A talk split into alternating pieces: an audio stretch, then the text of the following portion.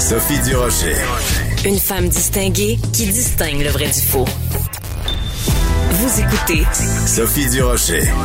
Bon, on n'a pas fini manifestement d'entendre parler du professeur Attaran de l'Université d'Ottawa pour ses propos atterrants. Et oui, c'est le genre de jeu de mots que je fais sur les ondes de Cube Radio. On va parler de toute cette situation-là avec mon ami et collègue Joseph Facal. Bonjour Joseph. Bonjour Sophie. Bon, j'ai le droit des fois de faire des blagues de mauvais goût euh, sur le nom de famille euh, de euh, quelqu'un. Écoute, le professeur donc Attaran, professeur de droit et de médecine à l'université d'Ottawa, qui a multiplié les attaques vraiment vicieuses, les attaques de racisme contre l'ensemble du Québec. Ben écoute, surprenamment quand même, Justin Trudeau a dit hier à Trois-Rivières et questionné par des journalistes, ça suffit le Québec bashing. Pensais-tu de ton vivant voir un Trudeau dénoncer le Québec bashing, Joseph?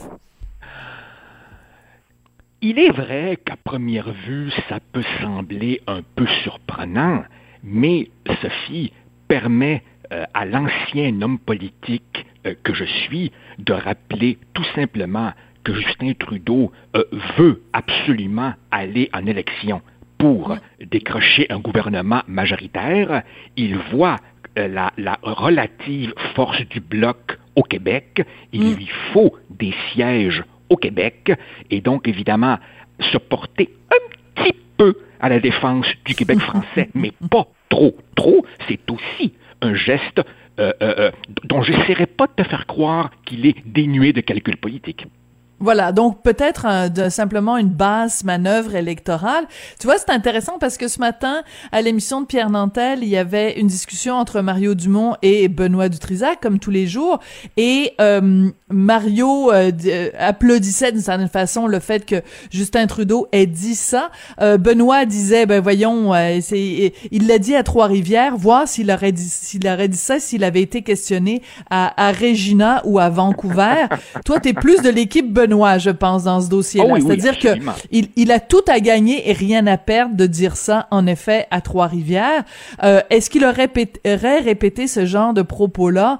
Euh, s'il avait été dans le fin fond du Rest of Canada? La question se pose. Mais Sophie, euh, c'est pas pour rien que l'expression les deux solitudes s'est imposée depuis maintenant un demi-siècle. Le fin fond de l'affaire, c'est qu'à Calgary, on ne connaît pas du tout le Québec et honnêtement, au Québec, on connaît fort peu euh, le reste du Canada. Et il y a des exemples innombrables d'hommes ou de femmes politiques qui disaient une chose dans un bout du pays et autre chose à l'autre bout du pays. Rappelle-toi, euh, lorsque M. Harper a commencé à parler de la nation québécoise, c'était pas tout à fait les mêmes mots qu'il utilisait dans le reste du Canada. Et quand auparavant, pendant les années Mitch, on a commencé à utiliser l'expression société distincte, ben, tu t'amuseras à comparer les différentes formulations d'un bout à l'autre du pays. Donc, évidemment, c'est le propre des grands pays fragmentés, c'est que nous avons pas seulement des, des, réalités culturelles, nous avons des réalités culturelles différentes, et bien entendu, les hommes et femmes politiques en tirent profit. C'est clair qu'il n'aurait pas dit cela à, Regina ou, à Saskatoon. Et, et c'est clair aussi que le professeur Attaran à Ottawa peut se permettre de dire des choses qu'il ne pourrait mm. pas se permettre de dire s'il était prof à Trois-Rivières. Voilà. Et ce qui est intéressant aussi, et ça c'est un, un, point qui est soulevé par euh, mon mari Richard Martineau dans dans sa plus récente chronique, c'est que remplaçons tous les tous les dans les tweets de euh, Monsieur Attaran, remplaçons les mots euh, québécois, Québec, etc. Euh, par noir, homosexuel, chinois, peu importe. Ben je veux dire personne n'accepterait qu'ils tiennent ce genre de propos-là. Donc le le le black bashing est pas acceptable, le, avec raison. Le queer bashing est pas acceptable, mais le Québec bashing est acceptable. C'est c'est ce double standard-là qui est qui est qui est, euh, qui est effarant. Ah, ah, ah, bien sûr. En fait, le seul racisme acceptable euh, au Canada, c'est celui envers les Québécois francophones. Et encore plus vicieux, c'est un racisme qui se drape aussi dans une supériorité morale. Maintenant, cela dit, cette affaire est absolument fascinante. Moi, je suis euh, estomaqué de voir l'insistance de M. Attaran à se présenter comme a minority man. Coudon. Oui. Dernière fois que j'ai vérifié, il est homme, il est blanc, puis il est né aux États-Unis. oui, mais comme il est d'origine iranienne, puis il arrête pas de ben, rappeler que il dit a brown man, là, il arrête pas de rappeler la couleur de sa peau. Mais, tu as tout à fait, tout à fait raison, c'est son seul. Oui, mais il, faut dire aussi, euh, Sophie, si, si, on, si, on, si on va jusqu'au bout de l'affaire, c'est que beaucoup de Québécois laissent faire. Euh, parmi les nôtres, beaucoup euh, trouvent toujours moyen de moyenner, réduire ça à l'incident isolé, ne pas voir que véritablement voilà. il y a deux conceptions différentes de ce que c'est une société. Et franchement, Sophie, la frange Elvis gratonienne de notre peuple s'est tellement habituée à recevoir des coups de pied au cul qu'elle ne les voit même plus, ne s'en soucie plus, ou à la limite ne peut plus s'en passer. Pourtant, en fait, cette affaire est terriblement révélatrice du nouveau Canada. Et malgré cela, beaucoup de nos concitoyens sont incapables d'en tirer des conclusions politiques.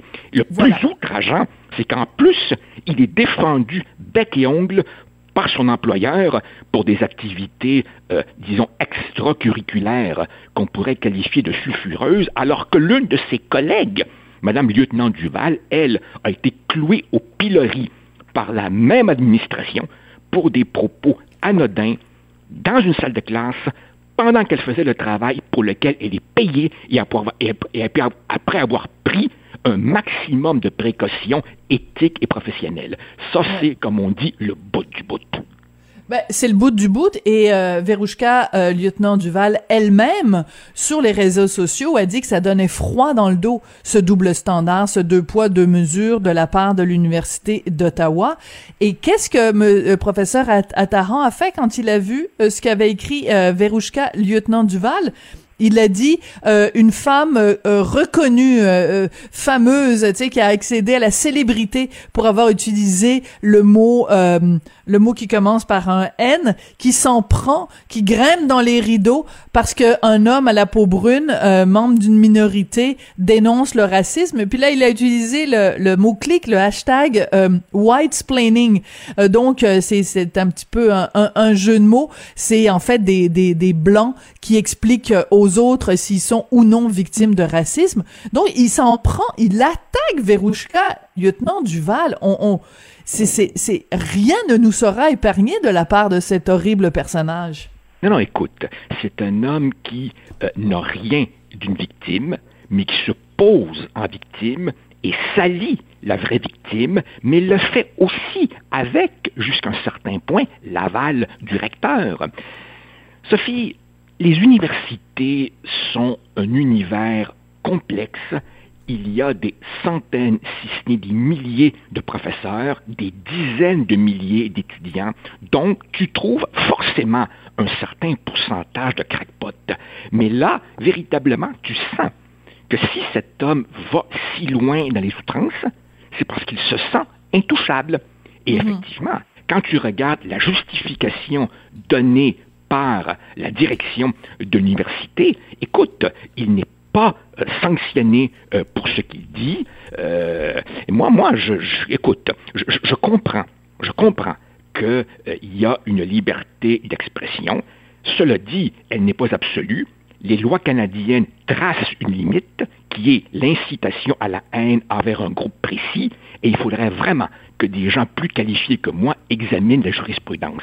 Jusqu'où on peut aller au nom de la liberté d'expression. Le fait demeure qu'il n'est pas euh, sanctionné par l'université sous prétexte que ce qu'il dit se passe hors de la salle de cours. Et il est vrai, il est vrai que d'innombrables profs, à commencer par moi, commentent aussi dans les médias. La question devient, quand ils font ça, est-ce qu'ils se présentent sous l'étiquette, sous la bannière du professeur affilié à une institution pour utiliser en quelque sorte la crédibilité de l'institution ou pas, là, il faudrait évidemment voir voir dans son cas. Là. Mais, mais, mais c'est sûr que, écoute, moi, tu, te rappelles, lors du référendum de 1995, un peu avant, quand on avait vu à Brockville ces ah, marcher sur le drapeau du Québec. Sur le drapeau du Québec, le fleur voilà. Eh ben, Tout à fait, je m'en souviens très bien. Ouais, c'est un incident qui me rappelle à peu près cet épisode-là. T'as tout à fait raison. Écoute, euh, y a, ce, qui est, ce qui assez particulier, c'est de voir la façon dont cette histoire-là est traitée euh, au Canada anglais. Alors, il y a Matthew Green, qui est un député du NPD, qui a écrit, écoute, qu'il a applaudi, lui. Il dit kudos, ça veut dire félicitations au professeur Amir Attaran de, de se tenir debout contre le racisme perpétué au Québec. Un gars du ah. NPD qui s'en va écrire ça. Et non seulement ça, mais écoute, je vais traduire euh, le reste de, de son gazouillis. Euh, écoute, c'est, c'est, c'est comme avec la régularité d'une horloge, la culture du suprémacisme blanc qui exige la liberté d'expression pour des blancs qui euh, euh expriment leurs propos racistes, mais qui ensuite exige la censure pour quiconque dénonce le racisme. Donc, un gars du NPD, mais ils sont ah, sur la tête. Ah non, non, non, non, attends un petit peu là. Pour, pour une rarissime fois, euh, je, je prends une petite tangente par rapport à toi. Moi, je suis pas du tout étonné que ce soit un député du NPD qui dise ça. Car on est porté à penser que le NPD, parti de gauche, parti progressiste, euh, humaniste, solidaire, aimant tout le monde, erreur. Ça, c'est l'ancienne gauche. La mhm. nouvelle gauche est traversée par des mutations dont toi, moi, Richard, Mathieu avons souvent euh, mhm. parlé. La nouvelle gauche, elle est, elle est wokisée complètement. Et rappelle-toi, euh, rappelle-toi, c'est le NPD qui a eu les propos les plus durs envers la loi 21, envers toute tentative pour affirmer la moindre différence québécoise qui ne soit pas que folklorique. C'est véritablement le NPD qui est à l'avant-garde de ce qu'on pourrait appeler le multiculturalisme hard, c'est-à-dire toutes les minorités sont glorifiées, mais évidemment, note en bas de page, il y a une exception, les Québécois francophones, alors sur eux, on peut vomir à répétition. Oui, c'est très intéressant. Que ça du NPD. Ouais, euh, c'est très intéressant. Euh, Paul Saint-Pierre Plamondon, donc euh, le chef du Parti québécois, qui écrit dans la section Faites la différence, là, Journal de Montréal, Journal de Québec, une lettre euh, extrêmement bien ficelée. J'avoue qu'il a une bonne plume, Paul Saint-Pierre Plamondon, et donc on, parce qu'on le sait qu'il avait évidemment porté plainte auprès de l'université d'Ottawa, puis la réponse de du, du recteur Frémont est évidemment d'un manque de colonne vertébrale et en fait, l'analyse que fait euh, Paul Saint-Pierre Plamondon, si je peux me permettre de résumer un très très long texte, essentiellement, c'est que l'attitude de, du professeur Attaran est d'une certaine façon le symbole de... Euh, attends, l'acharnement d'un Attaran au cours des derniers mois n'est probablement qu'un avant-goût de la diffamation qui nous attend, faisant référence bien sûr à la levée de bouclier face à la loi 21.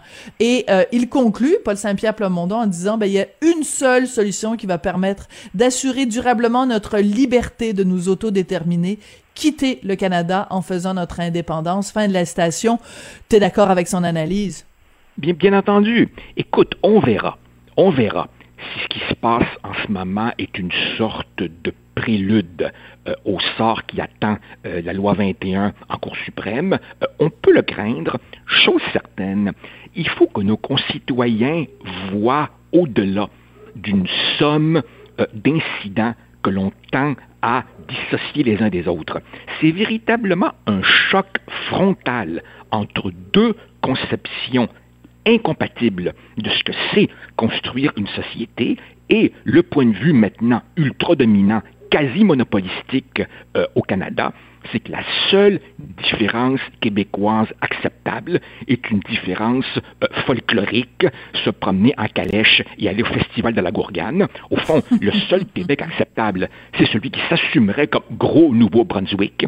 Et ça, Sophie, ça vient de quelque part. Ça, c'est l'héritage empoisonné de Trudeau père qui avait jadis dit, et je le cite, que l'indépendance du Québec, ce serait un crime contre l'histoire du genre humain. Alors évidemment, à partir du moment où tu déshumanises hum, ceux qui hum, ne hum. pensent pas comme toi, ben, l'étape suivante, évidemment, c'est de les, les, les traiter de tous les noms. C'est pas nouveau. Rappelle-toi, quand nous étions bien jeunes, quand Camille Lorrain a présenté euh, la loi 101, mais il a traité, il a été traité de, ah nazi d'un bout à l'autre, même tout près de chez nous. Rappelle-toi, mm. le caricaturiste de la Gazette, Aislinn, qui présentait Louise Baudouin en Louvre SS, habillée en cuir avec son fouet. C'est pas nouveau, ces affaires-là. C'est pas nouveau. Et, d'ailleurs, c'est très intéressant. Je vais faire ici une petite parenthèse.